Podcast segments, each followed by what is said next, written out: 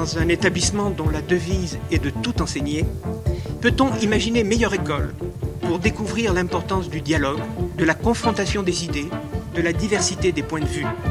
Les cours du Collège de France par Meryl Meneghetti. Face à la violence, aux préjugés, au fanatisme qui malheureusement ne semble pas en voie de disparition, l'esprit de recherche n'apparaît-il pas comme l'un des espoirs du genre humain? La peste médiévale en Chine et comment analyser le grand fracas des ruptures politiques après 1350 Quels sont également les silences de la documentation concernant la peste en Inde s'interroge l'historien Patrick Boucheron. Enfin, de quelle façon l'intensité des relations entre l'Égypte, le Yémen et la Corne de l'Afrique pose-t-elle le problème largement irrésolu de l'intégration du continent africain dans le monde de la peste? Patrick Boucheron, titulaire de la chaire Histoire des pouvoirs en Europe occidentale 13e-16e siècle, analyse cours après cours, en dialogue avec les méthodes des historiens, les nouvelles approches de la peste noire qu'apportent les progrès conjoints de l'archéologie funéraire et de l'anthropologie, mais aussi de la microbiologie et des sciences de l'environnement. Dans le cadre de sa série pour Arte, Quand l'histoire fait date, Patrick Boucheron a consacré un épisode à la pandémie intitulé 1347, la peste noire. Quand la peste revient en 1347, explique le médiéviste, c'est une force inconnue qui en 5 ans jusqu'en 1352 fait entre 25 et 45 millions de morts en Europe. On l'appelle pestilence ou grande mortalité, rappelle-t-il. On parlera plus tard de mort noire, puis de peste noire. Un tiers de la population européenne est décimée. C'est la plus terrible catastrophe que le Moyen Âge ait connue, souligne Patrick Boucheron, avant d'indiquer Je vais peut-être vous étonner, mais c'est un événement massif qu'on connaît très bien, mais qu'on déduit davantage qu'on ne le connaît. C'est-à-dire ce qui documente la peste noire en Europe, c'est le silence qu'il produit dans les archives. Et de silence, il sera beaucoup question aujourd'hui. Dans le cours précédent, Patrick Boucheron a tenté de reconstituer les routes de la peste en Eurasie depuis la plaque tournante que constitue la Horde d'Or, royaume turco-mongol, un canat fondé dans les plaines russes au nord de la mer Noire et de la Caspienne. Ce cours s'est achevé sur la carte de Julien Loiseau intitulée Les routes de la peste noire, dans l'atlas global de Patrick Boucheron, Christian Gratalou et Gilles Fumet en 2014 le monde de la peste s'étale de manière réticulaire sur toutes les routes de l'ancien monde, notait Patrick Boucheron. Il s'étoile et s'étiole également en ses marges parce que nos connaissances s'y évanouissent. La carte historique de la diffusion de la peste ne comportait que deux blancs, le Béarn et la Bohème. Celle de l'histoire monde, soulignait le médiéviste, bute sur trois problèmes immenses, démesurés à vrai dire tant les enjeux sont énormes, les hypothèses fragiles, peste a-t-elle frappé la Chine, l'Inde et l'Afrique? Aujourd'hui, Patrick Boucheron se demande si l'on doit et si l'on peut combler les blancs de la carte de la diffusion de l'épidémie en Eurasie. Il revient aussi à sa question initiale et obsédante autour du défi narratif que pose la peste noire. Qui racontera cette histoire et depuis où, à quelle hauteur et en quel endroit du monde? Nous voici confrontés à bien des questions et des silences énigmatiques. Nous gagnons le Collège de France le 16 mars 2021 pour le cours de Patrick Boucheron. Aujourd'hui, Histoire des silences, le tout monde de la peste. Le Moyen Âge, d'accord, mais dans ce cas, tout le Moyen Âge. Dans leur article fondateur sur la peste du Haut Moyen Âge, paru en 1969, Jean-Noël Biraben et Jacques Le Goff, on s'en souvient, voyait son centre de gravité basculer de Mahomet à Charlemagne, depuis le bassin méditerranéen jusqu'à la mer du Nord, dans l'effet de souffle de la peste justinienne. Les recherches génétiques les plus récentes sur la polytomie de Yersinia pestis ont, de ce point de vue au moins, conforté les savoirs historiens sur la peste noire. Celle-ci se situe bien en vis-à-vis -vis de la peste justinienne, de part et d'autre d'un silence épidémiologique de six siècles, si bien que ce que nous avons appris, étudiants, à appeler le beau Moyen Âge, faisant culminer au XIIIe siècle, au temps des villes, des cathédrales et des universités, les effets cumulés d'une lente croissance commencée au VIIIe siècle, nous savons désormais qu'il correspond à la phase de maintenance d'un agent pathogène tapi dans ces réservoirs animaux avant un saut d'espèces mettant fin à ce grand calme pathologique. Par rapport à la peste noire, la peste justinienne est donc un passé si lointain que la comparaison entre l'une et l'autre ne vaut que dans l'après-coup de la connaissance historique. C'est ainsi que nous avons traité ce rapprochement historiographique en posant à ces deux périodes la même question, la question de la géohistoire, en posant donc cette question où est le Moyen Âge. Comment passer d'un nom du temps au lieu de son épanouissement. Nous avons éprouvé la possibilité de cet exercice de décentrement. Depuis la mer Noire, où s'articulaient les terminaisons orientales des réseaux marchands européens, en l'occurrence les comptoirs vénitiens et génois, et les débouchés occidentaux des routes de l'Ancien Monde, plongeant par ces voies stépiques au cœur de l'Eurasie. Nous avons, passant derrière le trébuchet de Janibeg lors du siège de Kaffa en 1346, nous avons reculé, reculé dans l'espace, reculé dans le temps, jusqu'à cette plaque tournante de la peste qu'était la Horde d'Or, et jusqu'au tournant du XIIIe siècle, c'est-à-dire au maximum historique de l'interconnexion du système monde. Il ne s'agissait pas alors seulement de vous faire goûter les saveurs sauvages d'un tartare de marmotte à la rhubarbe, mais de rejoindre le lieu de l'archéologie funéraire où euh, les archives du sol autour du lac ici coulent, mais aussi le lieu de l'archéologie génétique qui fouille les archives du vivant contenu dans l'ADN fossile de l'agent pathogène en contrebas des montagnes célestes, conspire à identifier comme un lieu possible de la cuisine moléculaire de Yersina pestis. Ainsi, le périple kirghize prenait une fois encore l'allure d'une intrigue de méthode, posant la question de l'hétérogénéité des régimes documentaires. J'y reviendrai inévitablement aujourd'hui, puisque je referme le volet de notre troisième triptyque. Le premier était consacré à cette archéologie du mal à partir du mot pestis, le deuxième à cette généalogie de la science à partir de cette maladie Yersina pestis, le troisième faisant de la peste, de toute la peste, c'est-à-dire à la fois de la pestis des anciens et de la modernité de Yersina pestis, un opérateur de périodisation d'abord dans la première séance, de spatialité ensuite dans la deuxième, de mondialité enfin aujourd'hui.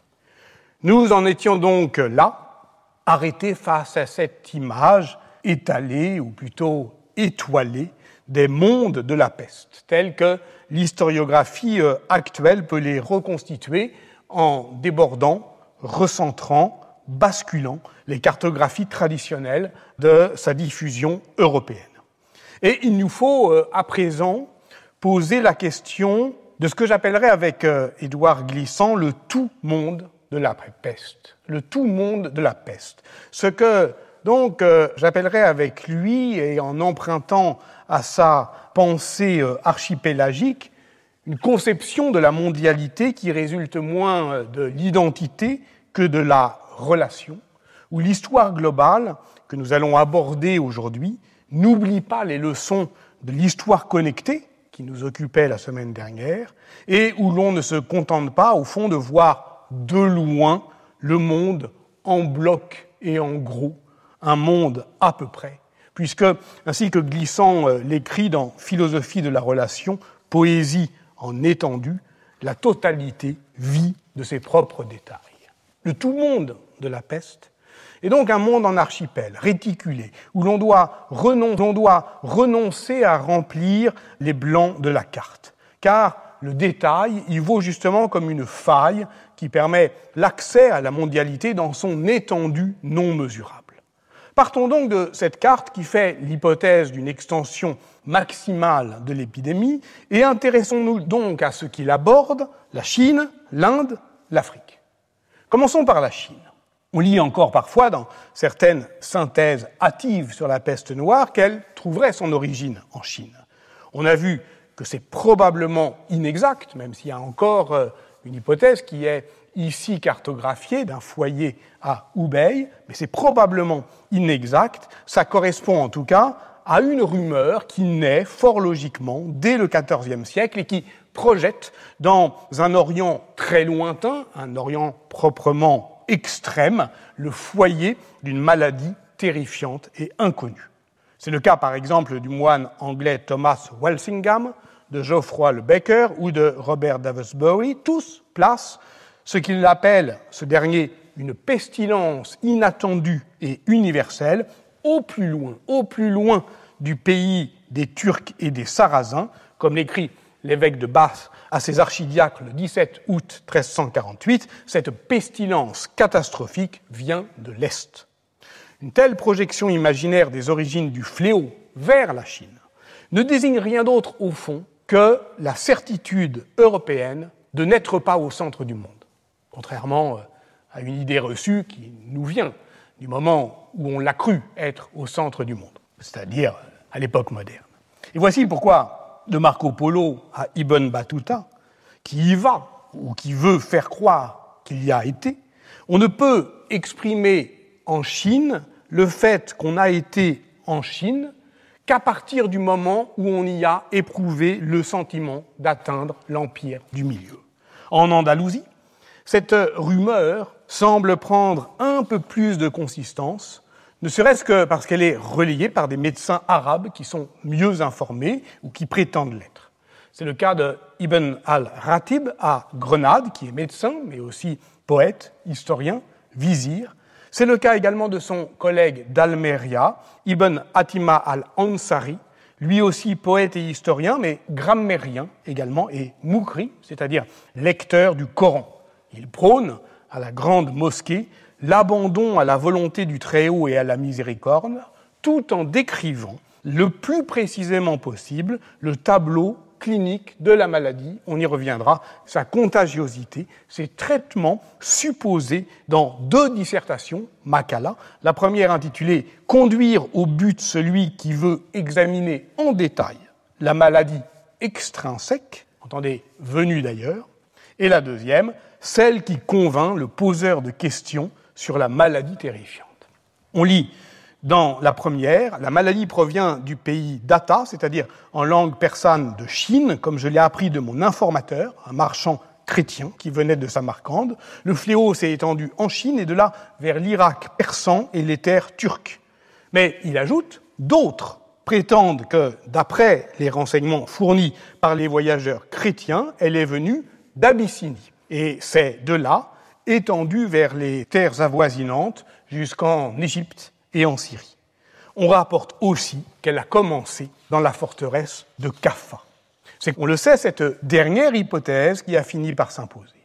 Plus la source des témoignages est proche de la Chine, moins elle évoque d'épidémies de peste. Tel est notamment le cas du voyageur marocain Ibn Battuta, dont la description de la peste à Damas en 1348 est célèbre. Il quitte alors cette ville pour Alep, il rebrousse chemin quand il apprend que l'épidémie l'a précédé, il décrit ensuite la manière dont il contourne la peste en main lieu, mais lorsque la maladie a atteint Kaffa en 1346, il prétend voyager entre l'Inde et Kwanzhou. Je laisse de côté pour l'instant la question de savoir s'il témoigne de ce qu'il a vu ou de ce qu'il a lu dans différents itinéraires pour accroître le régime de vérité d'un voyage aux frontières du monde musulman, toujours est-il qu'à aucun moment il ne décrit un quelconque danger épidémique.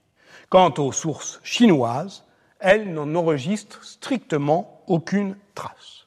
Voilà pourquoi il existe une tradition euh, historiographique solide qui refuse à la peste tout rôle d'agent historique en Chine.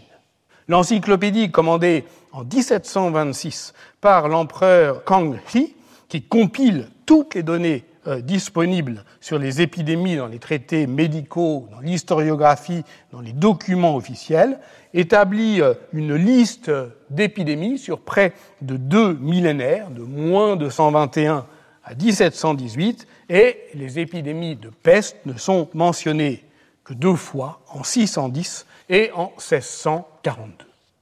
Un tel silence, puisque je parlerai aujourd'hui des silences, demeure quand même énigmatique.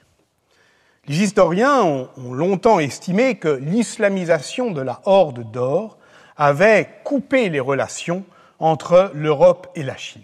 En réalité, malgré la dislocation du Rana de Jagatai en 1334, malgré l'effondrement de l'île Kana de Perse l'année suivante, 1334-1335, les connexions se maintiennent à travers l'Eurasie dans les années 1340.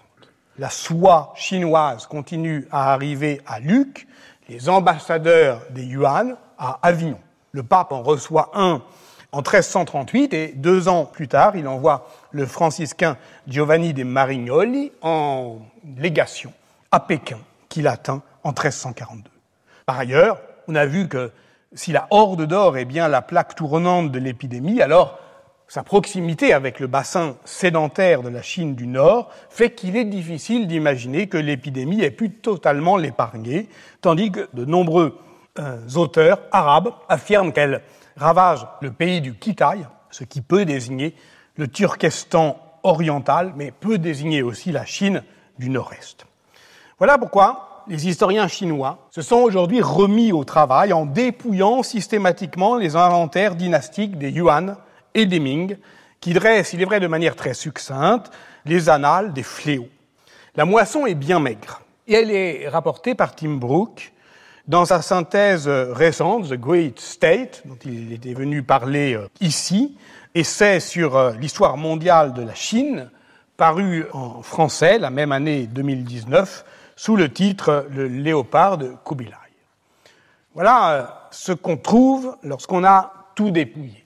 1344, Feng Cheng, sécheresse et criquet, grande famine, épidémie.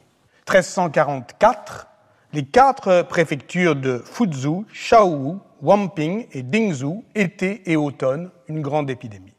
1345, printemps et été, Jinan, une grande épidémie. Peut-on vraiment, à partir de données si éparses, si vagues, dessiner une carte comme celle que propose l'éminent sinologue Feng Cheng est à plus de 6000 km de Kaffa. La mention très vague du fléau de 1344 est éloigné de plus d'un siècle du seul récit épidémique ancien sur lequel les historiens peuvent s'appuyer, qui est celle de l'été 1232 à Kaifeng, capitale du grand État Jin, sur la rive nord du fleuve jaune. Elle est décrite par euh, la chronique dynastique, mais aussi par le rapport du médecin Li Gao, sur lequel s'appuie notamment Robert Himes. Car le plus troublant est que l'épidémie de Kaifeng en 1232 est décrite comme très meurtrière. Chaque jour, à chacune des douze portes de la capitale, on évacuait entre 1000 et 2000 cadavres. Cela dura presque trois mois, lit-on. Mais c'est aussi pendant le siège de la ville par les Mongols. Faut-il incriminer cette fois-ci la campagne contre le grand État Jin menée par Ogodei et le carrefour de Kokonor sur euh, la route de la soie, tel que le signale Timothy Brook? Au fond, si certains historiens sinologues veulent désormais croire que la peste a bien atteint la Chine, c'est parce qu'ils observent des ruptures politiques majeures après 1350 qui pourraient en être les conséquences. Donc c'est, au fond, le cataclysme politique qui appelle une cause qui lui euh, serait au fond commensurable. Maladie, famine, sécheresse, mauvaise récolte accablent le grand État des Yuan, soumis aux rebelles chinois des turbans rouges jusqu'à la chute de Togon Temur en 1368, dont l'exil met fin au pouvoir mongol sur la Chine. En 1393, les Ming entreprennent un vaste recensement de la population chinoise. Une fois euh, les chiffres redressés par les historiens de la démographie euh, actuelle, ça donnerait quelque chose comme 70 millions d'habitants, soit tout de même 30 millions de moins que la population estimée au début du XIIIe siècle. Ce qui placerait la Chine du XVe siècle sur une trajectoire de rattrapage démographique très rapide. 140 millions, dit-on, de Chinois en 1500, et c'est peut-être un minimum, et c'est sans doute, d'une certaine manière, comparable à ce moment-là à la population de l'Inde. L'Inde, donc. Il n'y a pareillement aucun témoignage narratif, ni direct, ni indirect, de passage de la peste de l'autre côté de la barrière himalayenne. Ibn Battuta mentionne une épidémie à Mutra, Madurai, en Inde du Sud, 1344, mais sans employer le, terme spécifique de Tahoun et sans décrire les symptômes de cette épidémie, au contraire de ce qu'il fait pour la peste de Damas de 1348, juillet 1348. Du point de vue des sources indiennes du sultanat de Delhi, il n'existe aucune attestation documentaire, notamment dans les écrits de Diyahi Barani, qui euh, sont pourtant très précis sur euh, le long règne de Mohamed Ben Tougluk. Parce que, évidemment, la question, c'est pas de savoir euh, s'il y a des attestations documentaires ou pas, mais où on les attend et pourquoi on les attend là. Et là, on se dit que s'il n'y a pas dans les annales de Barani d'indication, alors que en 1344, Mohamed Ben Tougluk a euh, lancé des armées en campagne dans le Décan et qu'elles sont frappées d'une pestilence qu'il appelle waba, qui est un terme très générique en arabe, eh bien, si je m'appuie ici sur les travaux de Georges Sussman, qui ont été synthétisés dans un, un article de 2011, ça veut dire que la seule mention indiscutable d'attaque pesteuse dans toutes les annales royales indienne date de 1619 et qu'elle est documentée par une description précise de ces symptômes, cette fois-ci il y a des bubons, il y a tout ce qu'il faut, par l'empereur moghol Jahangir, description que l'on peut en plus recouper avec celle de l'ambassadeur anglais à la cour d'Angra, Sir Thomas Roux, la confrontation d'ailleurs entre le prince moghol et le marchand anglais étant un des classiques du débat historiographique sur la commensurabilité et la traductibilité en histoire connectée depuis les travaux de Bernard Cohn et leur discussion par Sanjay Subramanian. Si la peste a bien épargné le sous-continent indien, cela explique pourquoi les historiens euh, l'estiment en croissance démographique continue jusqu'à la prise de Delhi par Tamerlan en 1398, ce qui décale la rupture et c'est pas sans conséquence sur euh, l'histoire du monde au XVe siècle de voir que la Chine et l'Inde, dans ce cas-là, n'auraient pas du tout la même trajectoire démographique. En plus, c'est le moment où la puissance glisse du nord à la plaine du Décan, au Bengale, au Gujarat, du fait de la destruction du sultanat de Delhi. Reste à comprendre pourquoi. J'ai évoqué la barrière de l'Himalaya, mais ça ne tient pas parce que les voies euh, maritimes de l'ancien monde font de l'océan Indien le cœur battant d'un espace densément interconnecté avec la corne de l'Afrique, avec la Méditerranée bien évidemment, mais aussi avec le Moyen-Orient et l'Asie centrale, le commerce des chevaux, des esclaves notamment, mais le sultanat de Delhi en contact direct avec la péninsule arabique. Barani documente d'ailleurs l'intensité des échanges diplomatiques entre Delhi et le Caire. Or, si le roi du Yémen, Al-Malik al-Mujahid Ali, contracte peut-être la peste en 1351 dans la capitale égyptienne où il est fait prisonnier après un pèlerinage à la Mecque, les émissaires du calife abbasside qui prennent la route de Delhi en 1353, puis tous les ans à partir de 1362 pour être reçu euh, par Firouz Shah Tughluq, qui règne de 1351 à 1388, ne semble jamais y apporter la maladie. Doit-on euh, évoquer une immunité innée du fait de certaines spécificités génétiques des populations, à l'opposé de la tuberculose, où la science moderne a identifié certains facteurs génétiques, notamment en Asie du Sud-Est, expliquant une moindre vulnérabilité au développement de ces formes cliniques, rien n'a jamais été prouvé pour Yersinia pestis. Et n'oublions pas que sur les 15 millions de morts de la troisième pandémie de peste entre 1896 et 1921, 12 millions étaient indiens. L'hypothèse la plus plausible ou la moins improbable, dans l'état actuel de nos connaissances, est que les Indiens du XIVe siècle avaient bien des marmottes, des rats, des puces, mais pas les bonnes puces.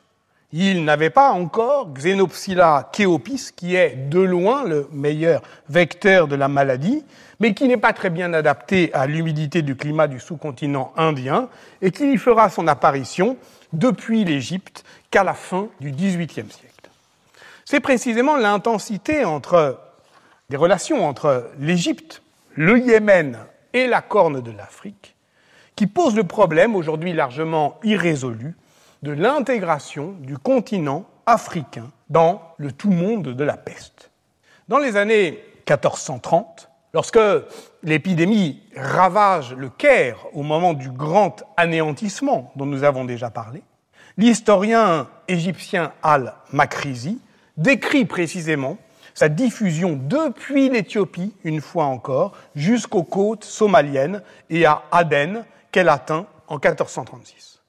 Nous avons reçu à la Mecque une lettre envoyée depuis Aden d'un homme digne de confiance qui annonce que pendant ces quatre mois étaient mortes à Aden 7600 personnes, écrit-il dans le Kitab al-Suluk, avant de préciser l'année suivante, en 841, 841 de l'Égir, donc 1437 du calendrier chrétien, en 841, on a pris la nouvelle qu'Aden avait brûlé entièrement, que le palais royal avait brûlé. Et donc, il y aurait là une stricte coïncidence entre l'épidémie de peste qui avait, d'après euh, Éric Vallet, épargné le Yémen au XIVe siècle et l'effondrement de la dynastie rassoulide, elle-même ayant des euh, conséquences majeures pour l'histoire des échanges dans l'océan Indien, puisqu'elle accompagne le démantèlement de ce réseau marchand euh, arabe qu'on appelle Karimi et qui faisait euh, de la mer Rouge son centre. Les armateurs, les marchands indiens de Calicut saisissent l'occasion pour contourner cet ancien réseau marchand arabe centré sur la mer Rouge et faire directement débarquer leurs précieuses épices à Jeddah. Ce n'est pas la première fois, on le note, qu'un auteur arabe désigne l'Éthiopie comme le foyer originel de la peste, exprimant là encore peut-être quelque chose comme la centralité de la corne de l'Afrique dans l'imaginaire partagé de la mondialité. Et on se souvient peut-être que c'était depuis le royaume d'Aksum en Éthiopie que la peste justinienne avait gagné Péluse en Basse-Égypte. Or, de la documentation euh, égyptienne, on peut parler, mais y a-t-il des sources écrites qui sont proprement éthiopienne, des sources à l'épidémie de peste en Afrique de l'Est? Marie-Laure Dera en a récemment fait l'inventaire, qui ne fournit là encore au mieux que des sources très indirectes. La pestilence passe fréquemment dans la géographie éthiopienne comme un motif du combat entre les saints et les soldats du fléau, notamment dans les monastères royaux, mais en se disant d'un mot gaze, bed-bed, qui n'est guère spécifique. La fameuse chronique de Zar Jacob documente pour le milieu du XVe siècle également des déplacements de sa capitale, de la capitale du Saint-Roi, auréolée par le prestige de la royauté sacrée salomonienne, c'est la capitale de Dabra Béran, pour tenter d'échapper à l'épidémie.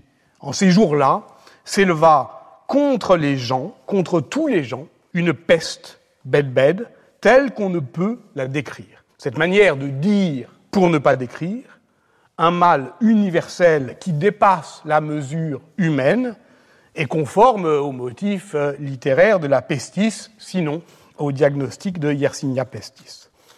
À ce moment-là, c'est-à-dire de manière contemporaine de son émergence dans les cultes européens, et notamment en Italie du Nord, Saint Roch, qui est euh, le protecteur contre la peste par excellence, fait aussi son apparition dans les synaxaires éthiopiens. Et si euh, on va plus loin, si euh, on traverse l'Afrique vers l'Afrique de l'Ouest, toujours en suivant les routes commerciales et les voies de pénétration de l'islam. Pour l'Afrique subsaharienne, où manque non seulement euh, des sources écrites, mais aussi, la plupart du temps, des vestiges archéologiques, c'est encore plus difficile. Dans le golfe de Guinée, à Benin City, une fosse commune fouillée en 1962 contenait au moins 41 individus jetés à la hâte dans un puits. Les datations au carbone 14, proposées alors par Graham Conner, donnaient des valeurs médianes autour du milieu du XIIIe siècle, mais leur recalibrage récent décale plutôt la chronologie dans la seconde moitié du XIVe siècle, ainsi que le défend Gérard Chouin dans un numéro récent de la revue en ligne Afrique intitulé Sillage de la peste noire en Afrique subsaharienne, une exploration critique du silence. Le titre dit bien le beau danger d'une telle approche, une exploration critique du silence. Il est à la fois ambitieux et hasardeux. Mais prenons un exemple. Un exemple que développe Gérard Chouin, justement, dans l'article qu'il consacre à Igbo Ukuwu et les régions du golfe de Guinée, dans le livre de synthèse sur l'Afrique ancienne, dirigé en 2018 par François-Xavier Fauvel, de l'Akakus au Zimbabwe. Ife est une cité yoruba au sud-ouest du Nigeria actuel. Son apogée se situe à la fin du XIIIe siècle ou au début du XIVe siècle. Cet apogée, il a pour nous un visage euh, royal et altier, celui des 17 têtes en bronze et cuivre réalisées euh, à la cire perdue et découvertes de manière complètement fortuite en 1938 à Ilé-Ifé lors de la construction d'une maison. Les coiffes euh, de plumes et de perles qui évoquent des portraits royaux avec euh, parfois une rosette frontale portant une crête euh, verticale qui peut évoquer un capitule de nénuphar. Tout cela, effectivement, évoque la puissance et la beauté. Mais pourquoi peut-on les admirer aujourd'hui? C'est-à-dire, pourquoi ont-ils été abandonnés? Je cite euh, Gérard Chouin. Le fait que nous puissions retrouver in situ des ensembles rituels comprenant des objets rares tels que les figurines en bronze évoque la dispersion d'une population saisie d'effroi. La formulation peut sembler euh, excessivement euh, dramatisée. Il n'empêche, le site d'Ilé-Ifé, comme celui d'ailleurs de Bénin City dont j'ai parlé appartiennent à cette Afrique de l'Ouest forestière, où les archéologues ont mis à jour un système complexe de talus et de murs qui euh, évoquent des forteresses, les forteresses d'une armature urbaine qui est en retrait euh, de la euh, ligne côtière et donc à couvert végétal dans la forêt. Or, celle-ci subit un abandon massif que Gérard Chouin date du XIVe siècle. Une chose en tout cas est certaine, c'est que l'Afrique que découvrent euh, les Européens dans les années 1470, au moment où ils longent les côtes et où ils en produisent une connaissance, disons, frôleuse. Cette Afrique-là n'a rien d'une civilisation immuable. C'est un monde en mouvement dont l'ordre politique s'est restructuré avant probablement au XIVe siècle, sur les ruines des élites anciennes, du fait notamment de l'affaissement de l'empire du Mali, qui a entraîné l'autonomisation de ces anciennes périphéries, de la Sénégambie à l'Angola et jusqu'aux rivières du Sud. Ce sont ces formations politiques-là que décrivent les Européens lorsqu'ils abordent le littoral atlantique de l'Afrique subsaharienne, dans l'actuel Ghana, le grand Johof, par exemple, et la mosaïque d'États tributaires comme le Cajour, où débarque le Vénitien Cadamostro.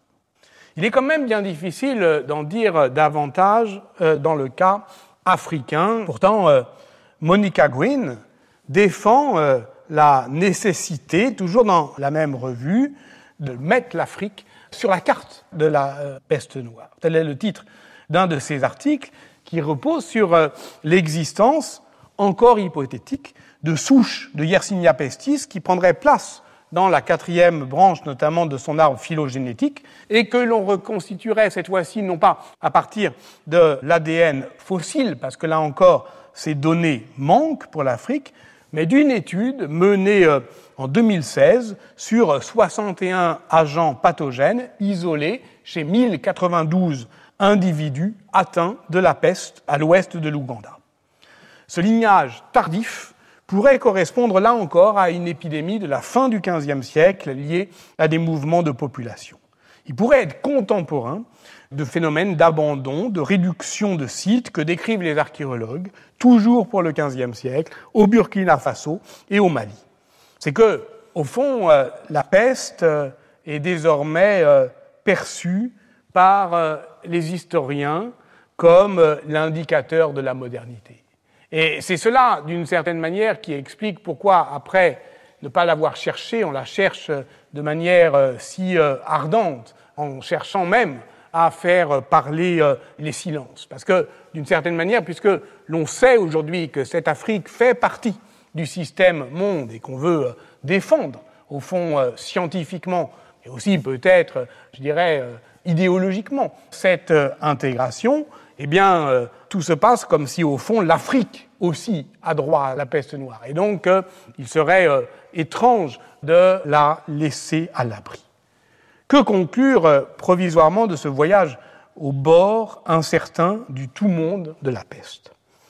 Dans son impressionnante synthèse consacrée euh, au monde de l'océan Indien, Philippe Beaujard ne fait pas de la peste un opérateur historique majeur, mais note qu'elle intervient pour marquer la fin d'un cycle de croissance du système monde, qui est marqué par l'intensité des échanges à l'échelle de l'Eurasie.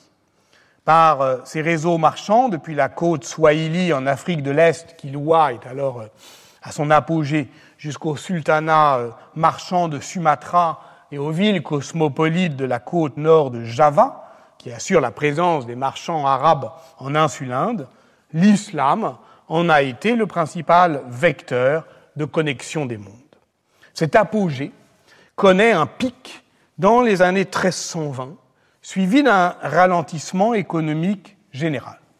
Le programme de recherche sur la crise des années 1300 en Méditerranée occidentale, mené notamment par Monique Bourrin et François Menant, je n'y fais ici qu'une très brève allusion parce que nous aurons évidemment à y revenir en détail, décrit ce renversement de conjoncture.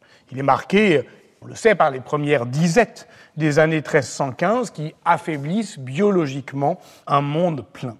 Mais si cette crise est peut-être euh, systémique, on en discute, elle progresse par à-coups. Elle ménage de grandes inégalités régionales qui démentent le catastrophisme de ce que l'on a appelé le paradigme postanien, du nom du médiéviste Michael Postan, qui, dans une série de travaux des années 1950, avait défendu l'idée d'une grande dépression généralisée précédant la peste noire. Et c'est précisément dans ce débat d'histoire économique que s'inscrit le dernier livre de Bruce Campbell, The Great Transition. Donc là encore, je ne fais que l'aborder succinctement parce qu'il nous accompagnera dans la suite. Livre paru en 2015. Bruce Campbell, c'est un illustre médiéviste anglais qui a commencé, comme beaucoup de médiévistes anglais, euh, sa carrière par l'histoire manoriale c'est-à-dire l'histoire économique des manoirs, en l'occurrence ici du Norfolk, confronté à la grande famine de 1315-1322, puis à la peste noire. Ici opposé alors justement au modèle malthusien de Postane, mettant en avant la capacité d'adaptation euh, de la société anglaise. Il n'a cessé depuis d'élargir ses domaines de recherche à l'histoire des dix comtés euh, approvisionnant euh, Londres, puis à l'analyse des rapports entre rendement céréalier, environnement et changements sociaux à partir d'une base de données des cernes de croissance des arbres échafaudés avec le dendrochronologiste Mike Bailey, dont on parlait il y a 15 jours, puis dans un projet de reconstitution du revenu national de l'Angleterre de 1270 à 1700. Cette montée en généralité du manoir de Norfolk au PIB de euh, l'Angleterre, elle accompagne le développement de la recherche collective financée sur programme et de la mise en ligne des data qui lui est euh, associée, qui l'escorte d'une certaine manière. Et c'est de cela aussi dont je voudrais parler maintenant. Cette histoire qui rassemble de grandes données, elle concatène aussi une collection de plus en plus variée de proxys comme ça qu'on les a appelés, à partir d'une grande diversité de matériaux.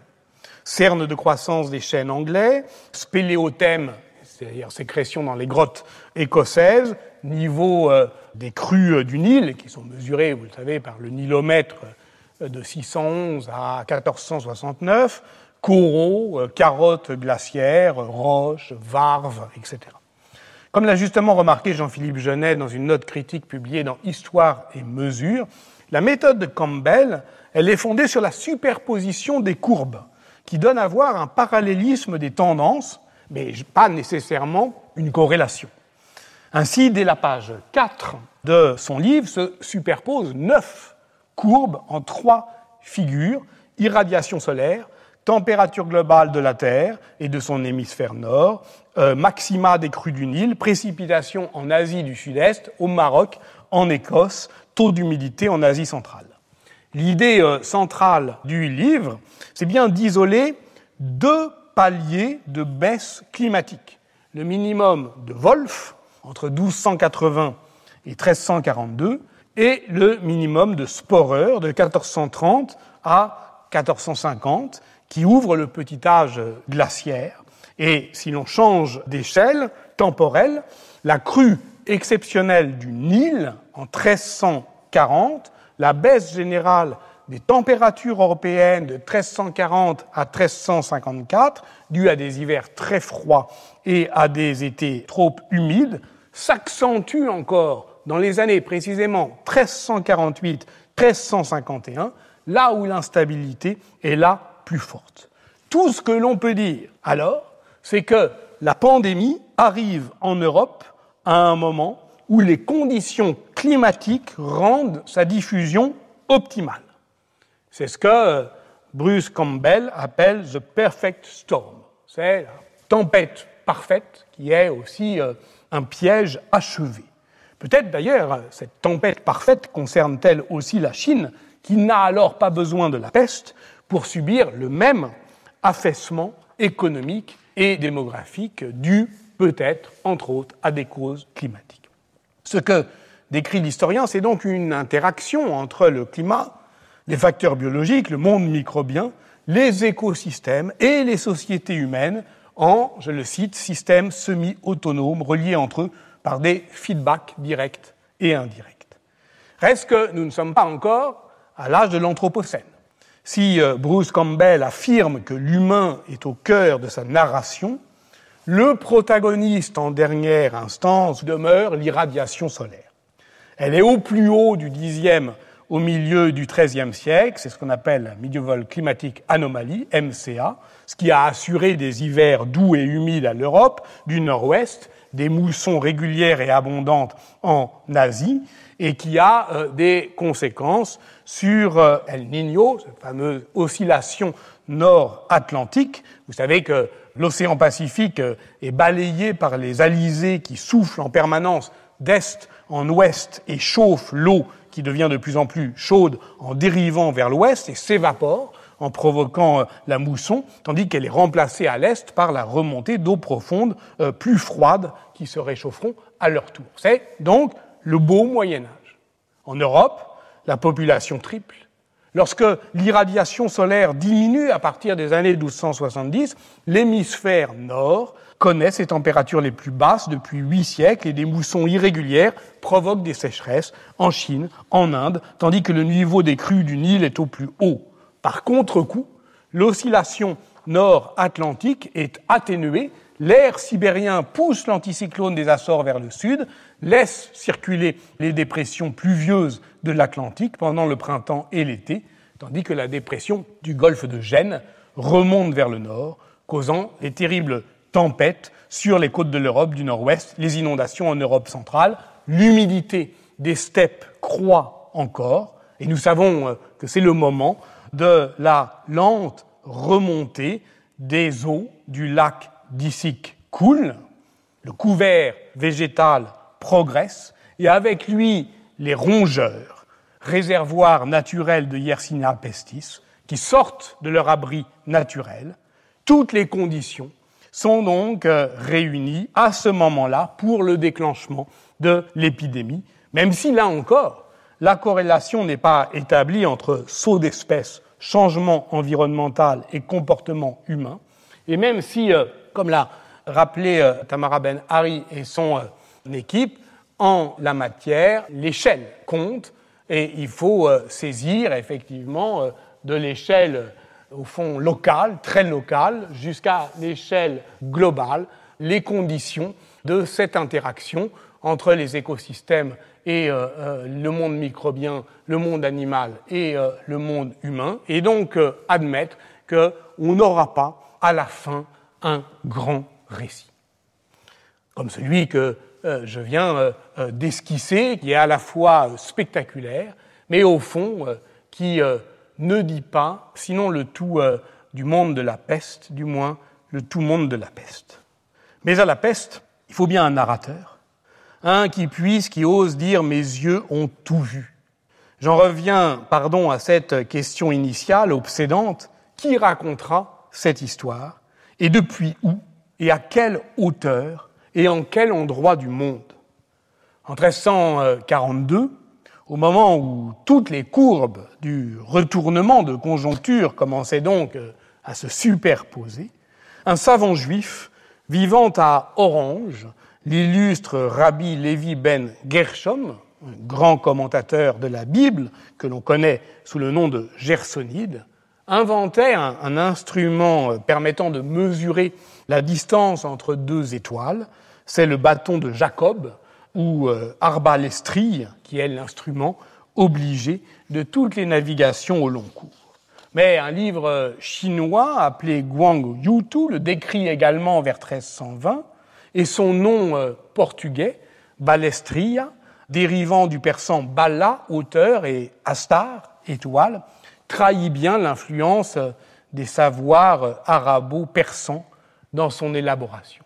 Bref, en 1342, le bâton de Jacob est l'objet monde par excellence, qui symbolise l'interconnexion du système monde à l'échelle eurasiatique ou même euphrasique, au moment même où ce système monde va se rétracter. Faut-il donc euh, utiliser sa visée pour euh, voir tout cela des étoiles, ou de notre étoile, comme le propose Bruce Campbell, depuis le grand ordonnateur de la vie sur Terre, qu'est euh, l'irradiation solaire? L'histoire environnementale pose, elle aussi, de redoutables défis narratifs qu'a magnifiquement exprimé William Cronon dans un beau livre traduit en 2016 aux éditions Dehors sous le titre Nature et récit, essai d'histoire environnementale. L'historien du wilderness, le lieu des bêtes sauvages en vieil anglais, mais qui désigne en fait l'action humaine qui lui donne sens, cet historien, donc, cherche à délivrer l'histoire environnementale des méta-récits linéaires du type euh, effondrement, qui euh, dénient aux hommes leur capacité à faire le sens des lieux, précisément, comme dans le wilderness, à faire le sens des lieux. Quel est le narrateur du récit de la nature? Et surtout, comment, je le cite, faire place à des histoires? C'est bien parce que je n'ai pas euh, trouvé de solution encore que je raconte, faute de mieux peut-être, des intrigues de méthode pour euh, dire les lacunes d'un tout monde en archipel. Alors pour terminer, voilà une histoire pour faire euh, récit euh, des distances et des dispersions. En 1975 paraissait la somme de Jean-Noël Biraben, Les hommes et la peste en France et dans les pays européens et méditerranéens, paru en deux volumes. Nous en avons déjà parlé. C'est une œuvre classique qui marque un sommet dans l'histoire de la démographie euh, historique en France. Biraben est un médecin et un démographe. Il a fait toute sa carrière euh, à l'INED. Il propose une histoire totale de ce qu'il appelle l'ère de la peste du XIVe au XIXe siècle, dont le centre de gravité est évidemment plutôt à l'époque moderne, c'est-à-dire au moment où il peut appliquer toutes euh, les méthodes de la démographie historique. Or, sur le plan historiographique, la démographie historique, en même temps elle capitalise l'ambition totalisante de l'histoire sociale à la française, mais aussi de manière plus sourde l'inquiétude face à la dépopulation et partant au déclin. L'œuvre de Pierre Chaunu est caractéristique de ce point de vue qui écrit en 1976, l'année suivante, La peste blanche. Comment arrêter le suicide de l'Occident? Et Jean-Noël Biraben lui-même a signé avec Jacques Dupaquier, en 1981, un livre qui s'inscrivait dans cette tendance, Les berceaux vides de Marianne, inscrivant euh, en somme l'histoire de la population française dans la longue durée de ses malheurs, et ce, au moment où commence à se faire euh, sentir euh, la baisse de la fécondité, amorcée en 1964, puis accusant une chute spectaculaire en 1975, qui précipite une prise de conscience au moment même où l'on débat de la loi sur l'avortement, et évidemment, les auteurs réactionnaires ne manquent jamais d'en faire le rapprochement. C'est donc dans ce contexte démographique et idéologique qu'on doit saisir l'importance de la parution de Les hommes et la peste de Jean-Noël Biraben. Or, ce qui est tout à fait frappant, c'est que bah, Biraben, il mobilise une compréhension des mécanismes de contamination de Yersinia pestis à ce moment-là, en 1975. Il est médecin, mais il collecte un très grand nombre de données dans des sources variées qui totalisent quelques 6929 attestations documentaires d'épidémie de 1347 à 1900 pour l'Europe. C'est cette euh, collecte documentaire, 6929 attestations de peste, qui est numérisée et géoréférencée par Ulf Bungen, l'un des grands noms, l'un des pionniers de l'histoire du climat en longue durée, qu'on avait déjà vu euh, lorsqu'on parlait de la peste justinienne, et qui est publié en 2012 dans euh, la revue euh, d'Oxford, Clinical Infectious Disease, puis ensuite directement mis en ligne sur Internet. Donc ces données, justement, deviennent immédiatement disponibles. Le géoréférencé produit une expression cartographique et une courbe de ce qui devient premier glissement de sens des plague outbreaks. Les attestations documentaires de peste deviennent les épidémies de peste. Mise en ligne sur Internet, elle sert ensuite de base à d'autres études. Par exemple, des euh, articles publiés en 2016 et 2017 dans Scientific Reports par le géographe euh, Richie Yu euh, de l'Université de Hong Kong.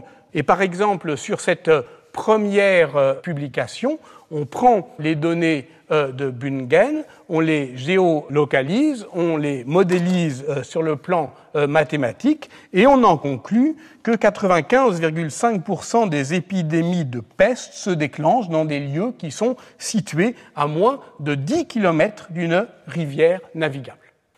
Le second article modélise ce résultat en établissant une corrélation plus globale encore entre la diffusion de la peste et les routes commerciales.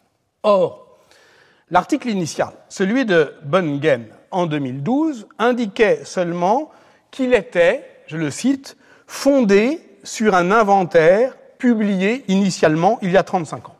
Et le livre de Jean-Noël Biraben était alors indiqué en note. Dès la deuxième publication, eh bien, ceux qui utilisent les données de Bungen citent Bungen ne cite plus Biraben. Il y a aussi évidemment une question de langue, puisque l'ensemble de cette euh, production euh, est en euh, anglais. C'est le cas notamment des articles de You. Le développement de la littérature scientifique donc éloigne progressivement la modélisation de plus en plus raffinée sur le plan de la précision statistique, de plus en plus ambitieuse sur le plan de l'échelle de globalisation l'éloigne donc de la critique des sources, car le socle documentaire demeure toujours le même. C'est celui collecté par Jean-Noël Biraben en 1975, avec les moyens du bord, en un temps évidemment pré-informatique.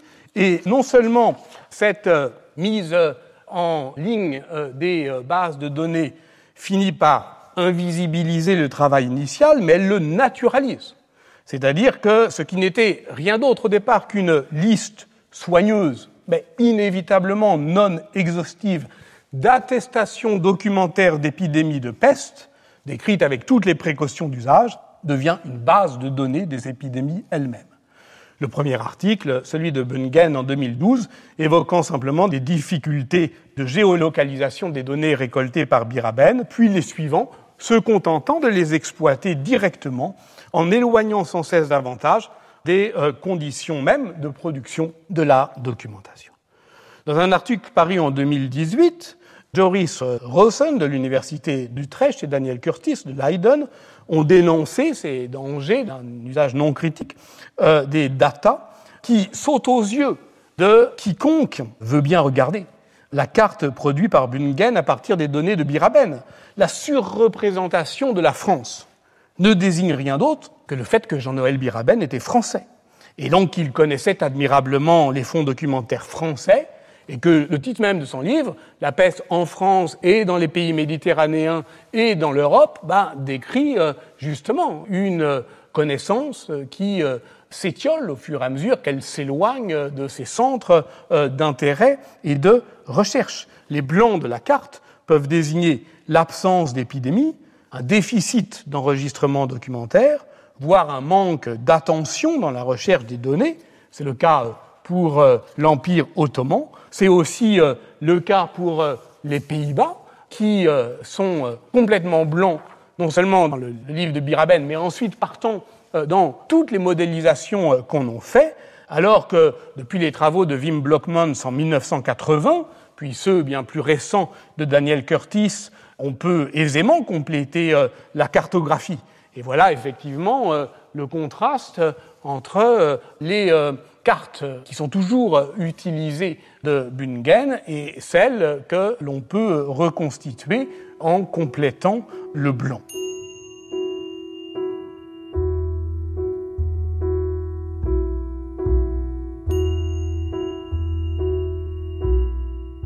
C'était les cours du Collège de France. Vous venez d'écouter l'historien médiéviste Patrick Boucheron, sa série La peste noire. Aujourd'hui, Histoire des silences, le tout monde de la peste.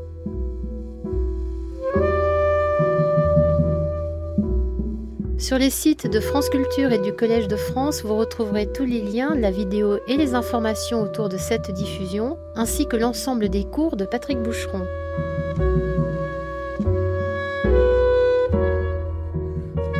Sa leçon inaugurale intitulée Ce que peut l'histoire a été publiée chez Fayard en 2020 avec le Collège de France et elle est disponible en édition électronique.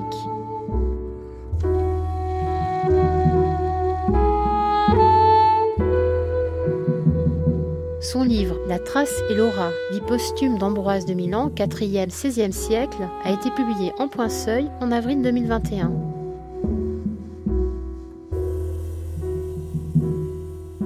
Réalisation Laurelène Planchet. Présentation et coordination Meryl Meneghetti.